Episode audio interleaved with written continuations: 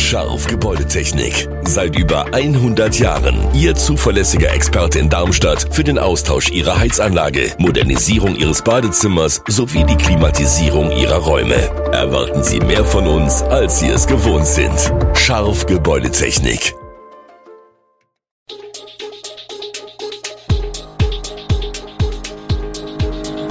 Gude, unser morgendliches News Update. Das Wichtigste aus Südhessen für Sie im Überblick. Guten Morgen aus Darmstadt an diesem 11. Mai. Verdacht auf sexuellen Missbrauch an Michelstädter Kita, schnellere Sicherheitskontrollen am Frankfurter Flughafen und Ermittlungen gegen einen Feuerteufel in Rostorf. Das und mehr gibt es heute für Sie im Podcast. In einer kommunalen Kindertagesstätte in Michelstadt besteht der Anfangsverdacht des sexuellen Missbrauchs an einem drei Jahre alten Jungen. Bürgermeister Dr. Tobias Robischon hat bei der Polizei Anzeige erstattet, die Staatsanwaltschaft in Darmstadt ermittelt bereits.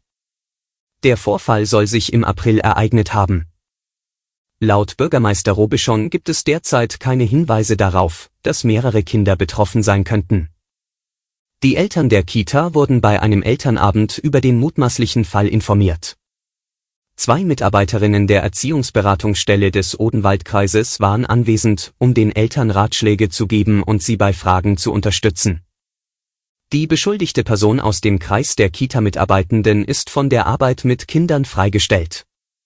Weitere Einzelheiten zur verdächtigten Person, der konkret betroffenen Einrichtung oder weiteren Tatdetails nennen weder Bürgermeister Robischon noch Oberstaatsanwalt Robert Hartmann. Das vor allem, um die laufenden Ermittlungen nicht zu gefährden und die Persönlichkeitsrechte zu schützen. Beide betonten jedoch, dass das oberste Ziel sei, den Sachverhalt nach bestem Wissen und Gewissen aufzuklären, und dass die Unschuldsvermutung bis zum rechtskräftigen Abschluss des Verfahrens gilt. Hessens Verkehrsminister Al-Wazir lehnt den Bundesturbo für sieben Ausbauprojekte im Rhein-Main-Gebiet ab. Der Bundesverkehrsminister Volker Wissing hatte Mitte März eine Liste von mehr als 140 Ausbauprojekten definiert, die wegen ihrer überragenden Bedeutung für den Verkehrsfluss beschleunigt umgesetzt werden sollten. Für den Ausbauturbo ist die Zustimmung der jeweiligen Bundesländer erforderlich. 30 Ausbauprojekte liegen in Hessen, viele davon im Rhein-Main-Gebiet. Laut dem hessischen Verkehrsminister Tarek Al-Wazir sollen die Projekte mit den größten Beiträgen zur Verkehrssicherheit und Staureduzierung priorisiert werden. Das Land stimmt insgesamt 23 Projekten zu, darunter dem beschleunigten Ausbau von Autobahnkreuzen. Die CDU hat die Entscheidung nicht kommentiert, die FDP zeigt sich entsetzt und die Linke kritisiert eine falsche Verkehrspolitik. Hier heißt es, man müsse sich auf den Ausbau der öffentlichen Verkehrsmittel und Radwege konzentrieren. Zahlreiche Brände in Rostorf und Umgebung, seit Januar insgesamt 28, sorgen für die Frage, ob da ein Feuerteufel am Werk ist. Besonders spektakulär war der Brand von Containern, die für Flüchtlinge vorgesehen waren. In diesem Fall geht die Polizei von Brandstiftung aus. Gemeindebrandinspektor Stefan Zuspann bestätigt, dass die Häufigkeit der Brände auffällig ist und die meisten davon entlang der Achse von Rostorf in Richtung Großzimmern liegen. Die Polizei ermittelt derzeit, ob es einen Zusammenhang zwischen den Bränden gibt. Allerdings gäbe es bisher keine Anhaltspunkte dafür. Laut Polizeisprecher Sebastian Trappmann untersucht die Polizei jeden Brand individuell und versucht herauszufinden, ob es sich um vorsätzliche Brandstiftung oder Zufall handelt.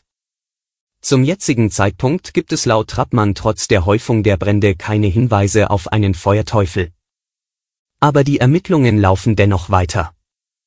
Die Rosdörfer können damit vorerst aufatmen, und die Polizei wird weiterhin die Situation genau beobachten. Der Frankfurter Flughafenbetreiber Fraport verspricht Passagieren künftig eine reibungslosere Sicherheitskontrolle. Dazu sollen neue Technologien und Prozesse eingesetzt werden, um Warteschlangen wie im vergangenen Jahr zu vermeiden. So wird unter anderem ein Computertomograph eingesetzt. Wie im medizinischen Bereich liefert das Gerät während der Durchleuchtung hunderte Aufnahmen, um feste und flüssige Sprengstoffe zu erkennen. Flüssigkeiten, Smartphones und andere elektronische Geräte können dann einfach im Handgepäck bleiben, was viel Zeit sparen soll. 15 dieser Geräte kommen bereits zum Einsatz. Seit Jahresbeginn hat Fraport die Zuständigkeit für die Sicherheitskontrollen beim Zugang zu den Flugzeugen von der Bundespolizei übernommen. Auch baulich wird Terminal 1 gründlich umstrukturiert. Der Bereich der Sicherheitskontrollen werde auf dem Weg zum Flieger deutlich nach vorne verlegt. Er soll sich künftig unmittelbar an die Check-in-Bereiche anschließen. Um schließlich die Bi- und Entladung von Fliegern zu beschleunigen, treibt der Flughafenbetreiber seine Personalsuche auch über die EU-Grenzen erfolgreich voran.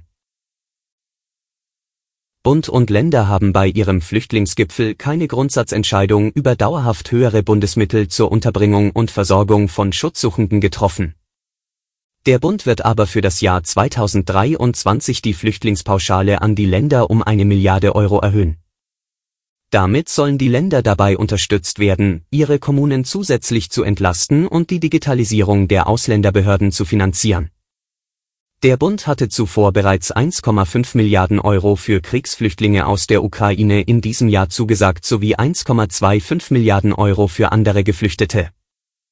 Man sei sich einig, dass es sich bei der Bewältigung der Fluchtmigration um eine dauerhafte Aufgabe von Bund, Ländern und Kommunen handelt. Vor diesem Hintergrund wollten Bund und Länder miteinander klären, wie die Finanzierung dieser Aufgabe in Zukunft geregelt werden könne. Eine Entscheidung dazu solle im kommenden November getroffen werden. Fabian Holland ist ein alter Hase im Fußballgeschäft. Umso mehr hat es den 32 Jahre alten Kapitän des Fußball-Zweitligisten SV Darmstadt 98 gefuchst, dass er seit Anfang April kein Spiel mehr für den Tabellenführer bestreiten konnte. Wegen einer Kehlkopfentzündung musste er wochenlang pausieren. Bei der Heimniederlage gegen den FC St. Pauli am Samstag stand er erstmals seit langem mal wieder im Kader. Holland sagt, es gehe ihm gut. Er sei froh, wieder im Training zu sein und der Mannschaft in den kommenden Wochen helfen zu können. Die spielt am kommenden Sonntag ab 13.30 Uhr bei Hannover 96. Gewinnt sie, steht der vierte Aufstieg der Südhessen in die Bundesliga fest. Holland hat bisher 49 Bundesligaspiele in seiner Vita stehen, einige für Hertha BSC, die meisten aber für die Lilien. Holland ist optimistisch und sagt, dass sein Team die Qualität habe, in Hannover zu bestehen. Alle Infos zu diesen Themen und noch viel mehr finden Sie stets aktuell auf www.echo-online.de.